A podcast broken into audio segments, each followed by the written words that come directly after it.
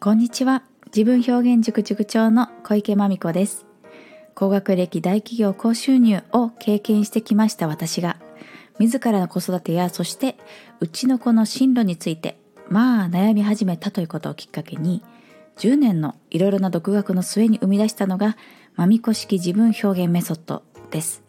でそれを個性に合った形で身につけられるパーソナル塾が自分表現塾で下は幼稚園児多くはアラウンド思春期そして上は40代の大人の方までオフラインオンラインで通ってくださっています。うちの子の進路親として愛する我が子のために何ができるんでしょうねということを一緒に考えていきましょう。はい。さあ今日はうんゲームについてちょっとお話ししたいと思います。お話そしてお伺いしたいと思います。はい。ゲームとの付き合いどんな感じでしょうか？もしそうだな。あのたまにお悩みでお伺いするのがあのゲームばっかりやってるっていう話ですよね。そしてこう直接の塾生さんではないんですけども、まあ、受験生なのにゲームばっかりやってるってね。な受験生なのにみたいな話もねたまに聞こえてきますよね。なんて言って。そういった時にどうやって私は考えてるとかまあうちのうちの子小学6年生の娘だとか小学1年生の息子にはどうしようって思ってるかっていう話をさせていただこうかななんて思います。具体的にはその娘に関しては、えー、スイッチやってましてあつ森とマイクラをやっていますよね。でやっていましてじゃないなやっていたんですね。これもしっかり中毒になって。あれ？どっかで聞いたことあるぞ。スマホのところでも言ってたな。あの結構ね時間制限設定をしてやってるんだろうなと思ってたらそのスイッチで YouTube も見れるんですよね。ってことでこう深夜にねあのスマホを取られた時に深夜にねスイッチのその YouTube の動画を夜中に見ていたっていうね ことが発覚してでまあねあのパパ怒っちゃったみたいな感じで 取り上げとなっておりますね。まあ最終的には無理やり取り上げたというよりはあのどうするんですかって感じの話になって、まあ、中毒を治したいということで預かってるっていうことになりますけれどもででも一方で私はゲームはいいところももちろんあってですね。特にあのこんなエピソードというのは私のその自分表現塾には、えー、まず体験ワークショップっていうのがありましてあの体験だけしてみたいという感じでこう来てくださるのもウェルカムですしもう最初から入塾したいんだけどって言われてもまず体験してみてからにしてくださいっていうふうにさせていただいてるんですね。でじゃあ体験で何をするかというと喜怒哀楽、まあ、いわゆる4つの大きな感情に関してこう自分に馴染み深いものをイメージに落としてくださいっていう感じでワークをやっていただくんです。でそうしますと結構あの少なくないお子様が楽しいっていう感情の表現としてスイッチの絵描くんですね。えー、なんかポケモンのゲームが楽しいよとかマイクラが楽しいよみたいな感じで教えてくれるわけなんですけどあのこれってとても自然ですし例えばそのそんな風な話がねゲームの話が出てきたら私はそのそのゲームのどんなところが楽しいのかっていうことをね深掘りしていきますそうしますと本質的に例えば仲間を作ることとにかく仲間に囲まれていることがすごく嬉しいんだだとかはたまた何か積み上げてこう建築物ん？建築の世界にとても興味があるんだみたいな。こうブロックを積み上げるってすごいゾワゾワするんだとかね。なんかねそういうことがいろいろと聞けてあの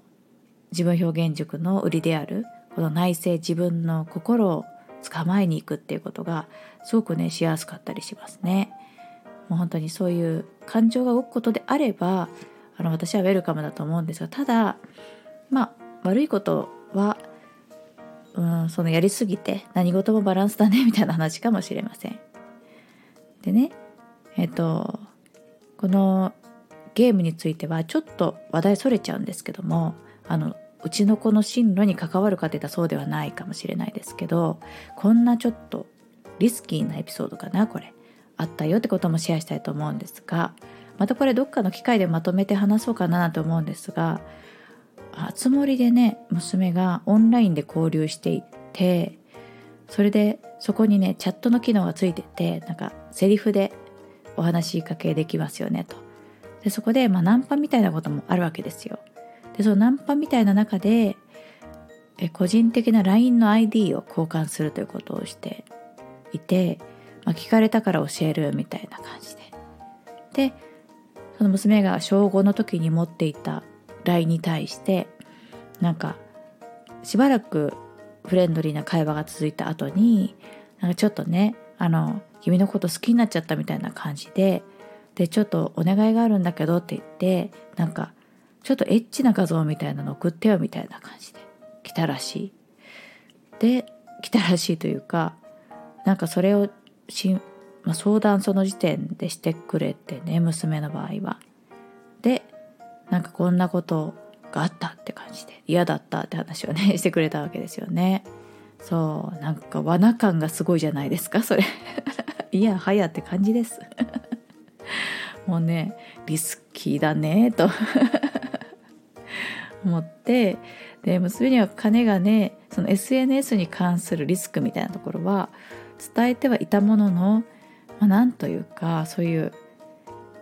制限して監視してるわけではない中で意外と事件に巻き込まれそうになるみたいなことあるなって思うわけです。ね、ゲームって結構そのほぼ SNS 的なほぼというかテキストの交流だとかお話ししながらやるとかねそこら辺がもう交流要素が強いところがあるゲームもあると思うんでね。その時にこうお子様が年齢以上の振る舞いをもししちゃってて。ででも本当はそれよりもだいぶ若かったりして。ねちょっとこう何て言うあれ。つま先立ちして背伸びして。やってたりすると往々にしてなんかちょっと、うん、少年少女でナンパされたりしてちょっとなんかそういういやらしいお誘いみたいな。いやらしいことが言い換わりかまこれ話し出したら